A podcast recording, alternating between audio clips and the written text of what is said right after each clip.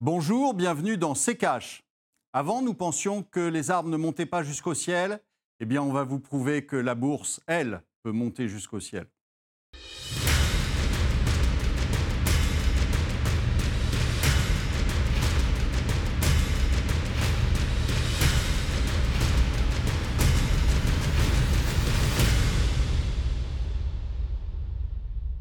Bonjour, aujourd'hui nous allons vous parler de la rentrée des marchés financiers. Bonjour Estelle. Bonjour Olivier, bonjour à tous, bienvenue dans C'est Cash. Alors vous l'avez dit Olivier, c'est aussi la rentrée pour les marchés. Après une année passée sous le signe du Covid, une bourse de Paris qui a atteint son plus haut niveau depuis 11 ans en août 2021 et des banques centrales qui continuent d'injecter des milliards. À quoi peut-on désormais s'attendre sur les places financières? Quel regard porter sur ceux que l'on appelle les nouveaux boursicouteurs La bourse a-t-elle encore du sens? Ce sont les questions auxquelles on tentera de répondre dans cette émission. Et pour en parler, on rejoindra en deuxième partie Anis Lagenef, ancien trader et entrepreneur. Mais d'abord, on va revenir sur l'actualité des marchés, tous les détails avec le tiroir cash d'Antoine Vassas.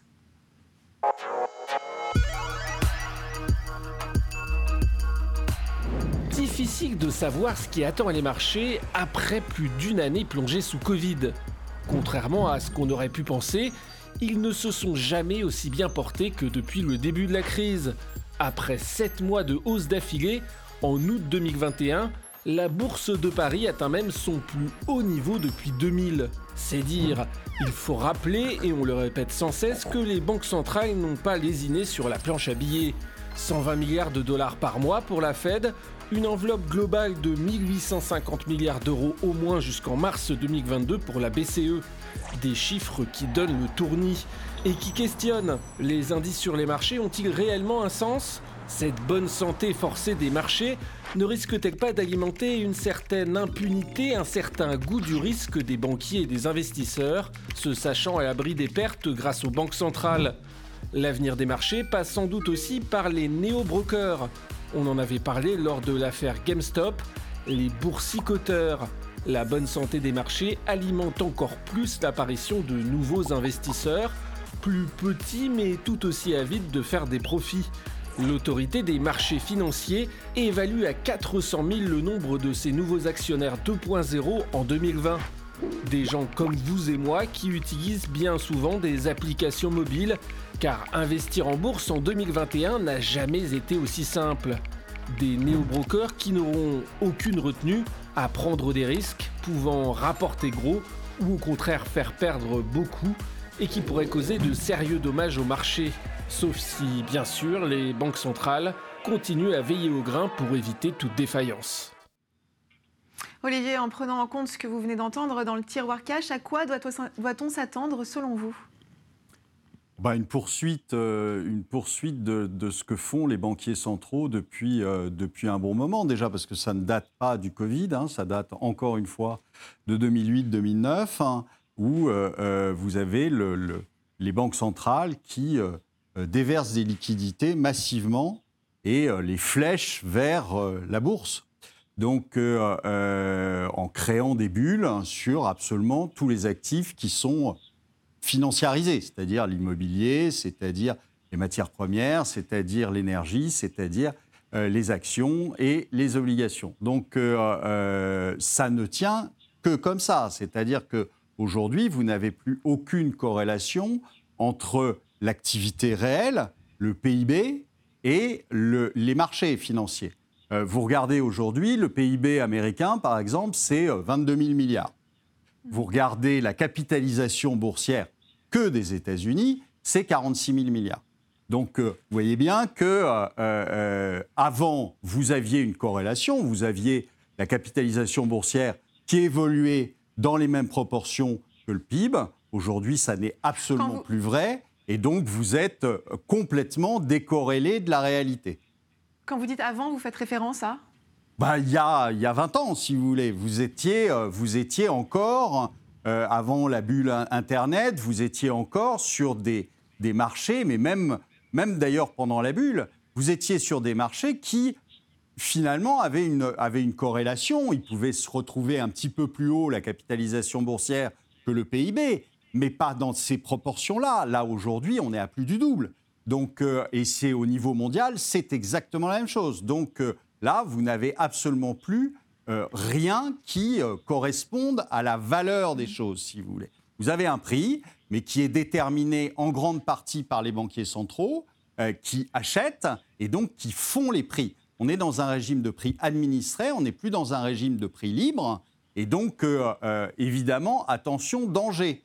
Mais euh, ça, malheureusement, on ne le dit pas assez, probablement, à tous les petits nouveaux traders qui arrivent en bourse. Merci Olivier. Tout de suite, la deuxième partie de cette émission.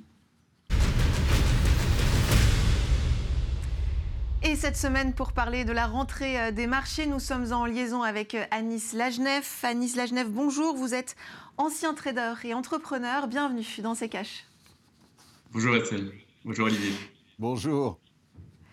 Alors Anis Lajnef, euh, cette dernière année a été plutôt heureuse hein, pour euh, les, bourses mondiales et plus particulièrement le mois d'août 2021. Euh, C'est le cas par exemple de la bourse de Paris qui a franchi la barre des 6800 points en août dernier, du jamais vu depuis l'année 2000 avec en tout une hausse de 17% au premier semestre. Même son de cloche, par exemple, pour le Dow Jones, et ce alors euh, que la crise sanitaire hein, n'est pas tout à fait euh, terminée. Comment est-ce que vous vous expliquez cette hausse?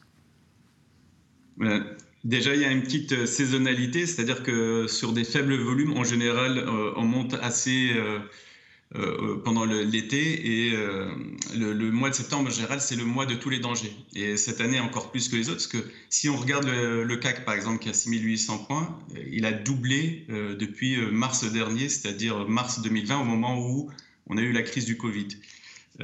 et donc, il n'y a rien de magique, comme l'a dit Olivier. cela est dû aux, injections monétaires des banques centrales, que ce soit la Fed ou la BCE ou la Bank of England, etc. Et donc, euh, comme il a dit tout à l'heure, euh, il y a une euh, décorrélation entre la finance, les marchés et l'économie réelle. Et moi, j'aime donner l'image de lévitation, c'est-à-dire ce petit objet magique qui, qui est en lévitation. Et là, c'est quoi la force qui le fait monter? C'est une force qui est invisible, c'est celle de, des banques centrales. Donc, plus les banques centrales injectent de, la monnaie sur le marché de la dette, plus euh, euh, c'est comme une onde qui se propage euh, sur le marché des actions, le marché de l'immobilier, etc. Et on a ces marchés qui montent, qui montent, qui montent grâce à cette force monétaire, cette héroïne monétaire. Et le jour où les banques centrales vont décider de tout arrêter, eh ben, tous les marchés reviendront à la réalité et on risque d'avoir justement un éclatement de la bulle. Et le problème, c'est que de nos jours, il n'y a aucun trader qui n'ose aller contrer le marché parce que cette force en question, qui est la force euh, des banques centrales, est trop forte. Et je pense que n'importe quel bearish, c'est-à-dire un bearish, c'est quelqu'un qui croit en la baisse des marchés, euh, a, jeté l'éponge parce qu'il euh, se bat contre plus fort que lui. C'est-à-dire que les banques centrales ont un pouvoir quasiment infini de créer de la monnaie et elles en abusent. et c'est cette fuite en avant des banques centrales qui est dangereuse. Alors, selon vous, euh, Anis Lajnev, et c'est ce que vous expliquez d'abord, d'ailleurs, il me semble, sur Twitter, il y a deux indicateurs qui doivent être particulièrement euh, surveillés euh, pour cette rentrée. Est-ce que vous pouvez nous expliquer lesquels? Voilà, alors, on m'a parlé de cette fuite en avant des banques centrales, et il y a des limites, parce qu'à un moment, il y a une petite force gravitationnelle qui va nous ramener au sol. Et cette limite, c'est par exemple l'inflation. Alors, en ce moment, les marchés ne regardent quasiment que l'inflation. Euh, il fut une époque où c'était la confiance des consommateurs. En 2008, par exemple, on regardait euh, énormément les prix hypothécaires. Euh, donc chaque période a son indicateur. Aujourd'hui, l'indicateur phare sur les marchés, c'est l'inflation. Et donc on voit qu'on n'arrête pas de nous dire que les banques centrales créent de la monnaie, mais elles, respectent leur mandat, qui est celui de faire en sorte que la monnaie vaille toujours quelque chose et que les prix n'augmentent pas trop vite on ne va pas parler euh, là des biais euh, du calcul de cette inflation qui prend très peu en compte, euh, par exemple, l'immobilier. Mais cette inflation nous dit quoi? Nous dit que les prix augmentent. Et pourquoi? Parce que les prix des matières premières augmentent. et donc là, il y a, danger. Et pourquoi? Parce que les banques centrales vont devoir à un moment agir. Et comment agir quand il y a de l'inflation? Il n'y a qu'une seule solution, c'est de fermer le robinet monétaire et aussi de réduire, d'augmenter les taux. Et donc, si on augmente les taux, et qu'on réduit le robinet monétaire, eh d'une certaine, certaine façon, ces marchés dopés à l'héroïne monétaire vont baisser. Et c'est un peu le danger qui nous guette. Donc, premier indicateur, donc l'inflation, et le deuxième? Alors le deuxième, c'est peut-être une déformation professionnelle, c'est euh, le VIX. J'aime regarder le VIX. Pourquoi? Parce que, alors pour ceux qui ne savent pas ce que c'est que le VIX, déjà c'est l'indice. Hein. c'est l'indice le, plus traité euh, dans le monde euh, en termes de volume. Et c'est un, un, indice qui n'est pas connecté au réel. en fait, il est là, c'est un indicateur, on l'appelle l'indicateur de la peur. En gros, il est là pour nous dire est-ce que les marchés vont bouger ou pas? C'est une estimation euh, des mouvements futurs des marchés. Donc ceux qui pensent que ça va être calme, eh ben, ils, le vendent, et ceux qui pensent que ça va euh, bouger énormément l'achètent. Et donc il intéresse énormément tous ces euh, fonds, ces fonds d'investissement ou ces fonds de retraite qui ont besoin d'être protégés contre une baisse. Et là, alors qu'on est au plus haut de tous les temps, le VIX est à des niveaux assez bas. Il est autour de 16. Et ça veut dire quoi? Ça veut dire deux choses. Soit que les gens ont trop confiance, ou soit qu'ils ne sont pas assez prudents. Et euh, donc, euh, un indice euh, jamais, peut-être c'est déjà arrivé, mais de, mémoire de trader, les marchés ne, ne, craquent que quand les gens ont trop confiance. Ils ne sont pas assez prudents parce qu'ils se disent ah, ça fait 3, 4 ans ou 5 ans ou 10 ans que j'achète du VIX et j'essaie de me protéger contre la baisse. Je jette l'éponge et c'est au moment où cet indicateur est très bas et que plus personne n'a peur d'un crack qui nous surprend et qu'il arrive. Mmh. Olivier, on va reparler euh, du rôle des banques centrales. 1850 milliards d'euros, c'est le montant de l'enveloppe de la BCE entre mars 2020 et mars 2022 dédié au PEPP, au programme d'achat euh, de titres d'urgence. Du côté de la Fed aux États-Unis, son intervention se situe à 120 milliards euh, de dollars euh, par mois. Son patron a affiché récemment sa volonté hein, de réduire l'intervention de la Fed dans l'économie. Toujours est-il que quand on regarde ces sommes et quand on entend dire que on entend parler de la santé de fer des marchés, est-ce que l'on peut réellement parler de bonne santé des marchés? Non, ce n'est pas une bonne santé, c'est ce qu'on vous a dit, c'est complètement déconnecté du réel, donc ce n'est pas en bonne santé. Euh, si vous voulez, on a, euh, on a un, malade dans le coma et on l'a mis euh, sous circulation extra, extracorporelle. Donc il suffit d'éteindre l'électricité et puis ça y est, il est mort. et c'est aujourd'hui ce qui est en train de se passer. C'est-à-dire le, le, pire, c'est que ça ne serait que faire, faire monter une bulle euh, dans la finance, à la limite, on pourrait se dire, OK, euh, ça, reste limité à ça. Mais aujourd'hui, l'action des banques centrales est bien plus pervers que ça parce qu'elle détruit l'économie réelle. Elle détruit l'économie réelle parce qu'on est dans un régime de taux à zéro et qu'on sait très bien que ça, fait, euh, que ça donne de mauvaises décisions d'investissement, etc. Donc, et que ça, ne, ça, ne, ça permet à des sociétés qui sont des sociétés zombies de euh, continuer à, vivre. Et donc tout ça, c'est mortel pour l'économie réelle. Et c'est ça qui est, euh, fou, c'est que finalement, euh, il y, a, 15 ans, les banques centrales ont fait le choix, et je pense en toute conscience, parce que je ne peux pas imaginer qu'ils soient suffisamment bêtes pour ça, donc ils ont fait ce choix en toute conscience de privilégier absolument la finance et de mettre absolument de côté l'économie réelle et même d'être nocive pour l'économie réelle. C'est ça le pire. Donc euh, euh, aujourd'hui, vous avez des banquiers centraux qui font semblant, parce que je pense que euh, Anis, qui n'est pas un perdreau de l'année, a parfaitement compris que la, sortie de M. Powell était une blague. Hein. il, avait fait d'ailleurs euh, souvenez-vous, la même blague, fin 2018, où il avait dit, euh, mais euh, finalement, alors que les taux étaient à 2,5, il avait dit, mais finalement, 3,5 me paraît, me paraît un bon taux pour l'économie américaine, qui est parfaitement soutenable avec la croissance qu'on a.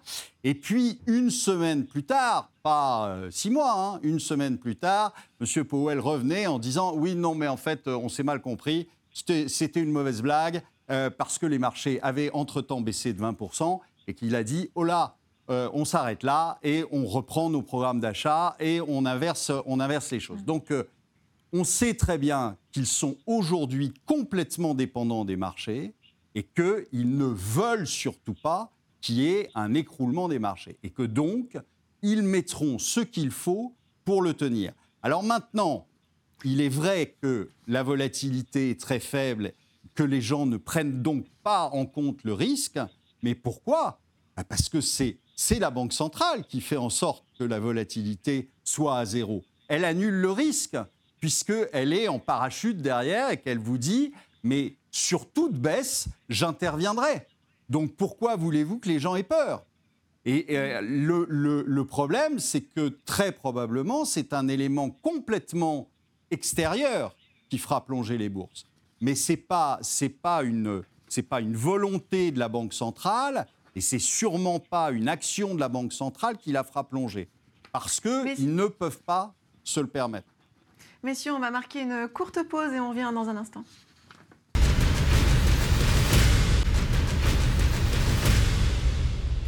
Bienvenue dans C'est Si vous nous rejoignez au sommaire cette semaine, la rentrée des marchés. Et pour en parler, nous sommes en liaison avec Anis Lagenef, ancien trader et entrepreneur. Olivier, je voudrais juste revenir à ce que vous disiez avant la, coupure, euh, que c'est probablement un élément extérieur qui pourrait faire plonger la bourse. À quoi vous faites référence? Oh, avec euh,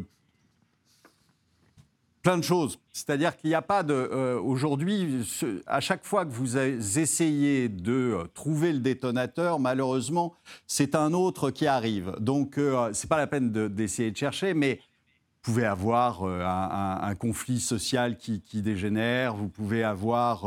un conflit armé quelque part dans le monde, vous pouvez avoir plein de choses qui, peuvent déclencher euh, quelque chose qui est déjà là depuis, euh, depuis longtemps. C'est-à-dire qu'on va vous dire, ah bah oui, mais euh, c'est ça, mais c'est comme, le, comme le Covid, si vous voulez. Le Covid n'est pas responsable de ce qui se passe depuis 12 ans. donc le Covid a été un accélérateur, a été peut-être le détonateur, mais ça n'est pas la cause de nos ennuis depuis 12 ans. Euh, donc euh, euh, là, ça sera la même chose. Vous aurez quelque chose qui viendra de l'extérieur. Mais je ne pense pas que ce soit M. Powell qui décide à un moment de couper les vivres à tout le monde parce qu'il sait très bien ce qui arrivera et il n'en a pas du tout envie. Anis Genève, les marchés euh, ont subi euh, de nombreuses crises, 87, 2008. Euh, qu'est-ce qui fait qu'un potentiel nouveau crack, une potentielle nouvelle crise serait pire que les autres? Ben là, en fait, si on regarde la crise de 2008, par exemple, très rapidement, ce qu'on a eu en Europe, c'est les États qui sont venus aider les banques qui étaient en danger. Mais aujourd'hui, les États sont embourbés dans, les mêmes problèmes que les banques, c'est-à-dire qu'eux aussi sont dépendants de la BCE. Et ce qui pourrait faire que la crise, si elle viendrait, serait énorme, c'est que qui viendrait en aide à la BCE Il n'y a rien, euh, dans, je parle économiquement, il n'y a rien au-dessus de la BCE. Et donc, euh, si, euh, ou de la Fed, etc., des banques centrales.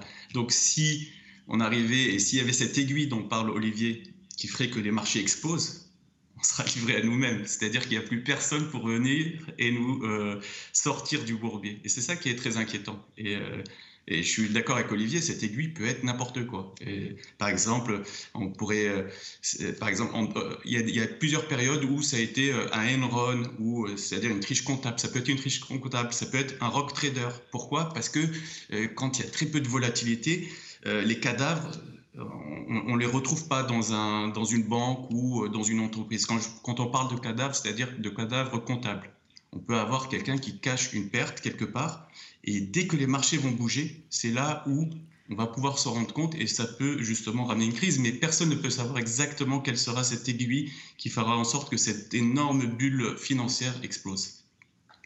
Olivier, concrètement, comment on sort de cette spirale? Comment est-ce qu'on est qu'on parvient à un retour à la normale? Ben, on n'en sort pas. On ne peut pas revenir à la normale. C'est-à-dire que le problème, il est là. Et, c'est ce que euh, je vous dis depuis 12 euh, ans maintenant. C'est-à-dire que euh, je dis, quand on commence ce qu'on a fait, c'est-à-dire que on prend le relais de l'activité par de la dette que tout le système ne repose plus que sur une chose, la dette, eh bien, vous ne pouvez pas revenir en arrière.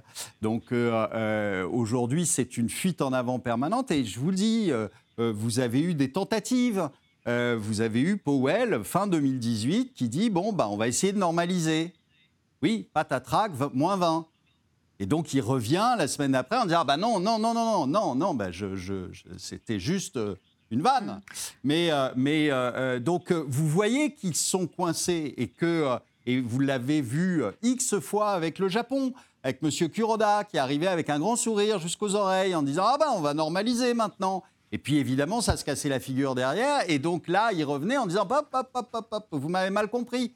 Et, il reprend. Et donc, vous, vous voyez très bien qu'aujourd'hui, comme vous avez un système qui ne repose que là-dessus, et que vous avez des gens qui sont aux commandes, qui sont, euh, eux, avec des échéances électorales, par exemple, euh, etc., mhm. eh, ils sont terrifiés par le fait que euh, tout d'un coup, l'histoire peut s'arrêter. Si vous avez un recul très très fort des marchés, qu'est-ce qui va se passer? Ben, Vous avez les, les 90% des fonds de pension américains qui vont être en l'air.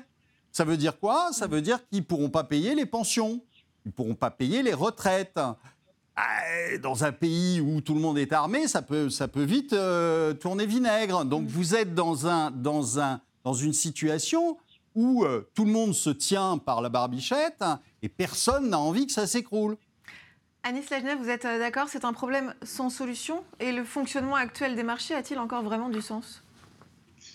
Alors, est-ce qu'il y a une solution ou pas? Moi, je pense qu'il y en a une, mais euh, juste avant de, donner la, solution, qui sera utopique en fait, parce que notre économie repose sur la dette. Donc, euh, la solution, ça serait d'aller vers moins de dettes. Et les gens qui utilisent les cryptos, par exemple, sont là pour nous rappeler que la monnaie n'est pas, ne, doit pas forcément être de la dette, elle peut être libre de dette. Mais euh, pour l'instant, là, il faut être face à la réalité et pas dans l'utopie et essayer de réfléchir ensemble sur un, système qui ne repose plus que sur la dette. Là, la BCE, la Fed sont face à deux murs, en fait, deux murs qui sont énormes. Et cette fuite en avant, à un moment, on va, on, va s'écraser sur un de ces deux murs. Quels sont ces deux murs? Le premier, c'est l'inflation. On en a mhm. parlé tout à l'heure.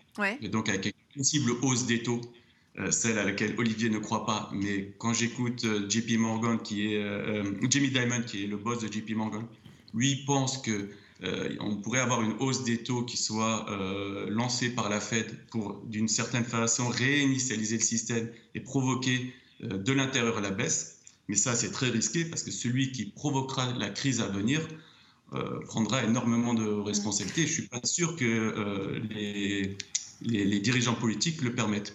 Le deuxième mur est celui des inégalités de richesse, parce qu'on n'en parle pas assez, mais ces euh, injections monétaires des banques centrales créent des inégalités de richesse énormes. En faisant en sorte que ce soit les patrimoines et donc tous les actifs, qui soient boursiers ou immobiliers ou crypto, qui, gonflent, on favorise euh, les possédants sur les, plus modestes, ou même euh, aujourd'hui ce qu'on appelle modeste, un fonctionnaire est rentré dans la catégorie des modestes. Et donc, euh, c'est ça le risque, c'est le risque de crise euh, sociale et de chaos social qui peut, lui, être euh, très mauvais pour les marchés parce qu'ils n'aiment pas tout ce qui est instabilité. Merci, merci beaucoup Anis Lajnev d'avoir été parmi nous. Je rappelle que vous êtes ancien trader et entrepreneur. Et puis avant de refermer cette émission, Olivier, nous on continue avec les commentaires cash. Commentaire sélectionné cette semaine, celui de Morgane Pounet. J'aimerais beaucoup une émission sur la clé de répartition de la BCE. Apparemment, ça risque de chauffer sérieusement en mars prochain. Qu'est-ce que la clé de répartition, Olivier? La clé de répartition, c'est tout simple. C'est-à-dire que euh, la BCE, euh, quand elle fait ses quantitative easing, euh, par exemple, elle, ne peut acheter que suivant une clé de répartition, c'est-à-dire le poids de chaque pays dans, la BCE, le poids économique de chaque pays. Et donc, quand ça, amène quand même à une espèce de distorsion qui est, qui est pas très maligne, c'est-à-dire que, évidemment, qu'est-ce qui pèse le plus dans la BCE C'est l'Allemagne.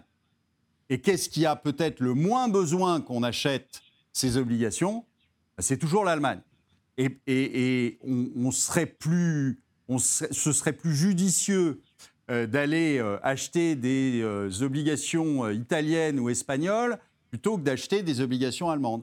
Mais il y a une clé de répartition, parce qu'il en faut bien une, disant que comme l'Allemagne pèse le plus lourd et qu'ensuite c'est la France, eh bien c'est ces deux pays dont on achète la dette quand on est à la BCE. Voilà, c'est tout. Merci Olivier, c'est la fin de cette émission. Merci euh, de votre fidélité. Prochain rendez-vous la semaine prochaine. En attendant, euh, Olivier, c'est à vous pour euh, le mot de la fin. Attention au jeu des chaises musicales, il manque toujours une chaise.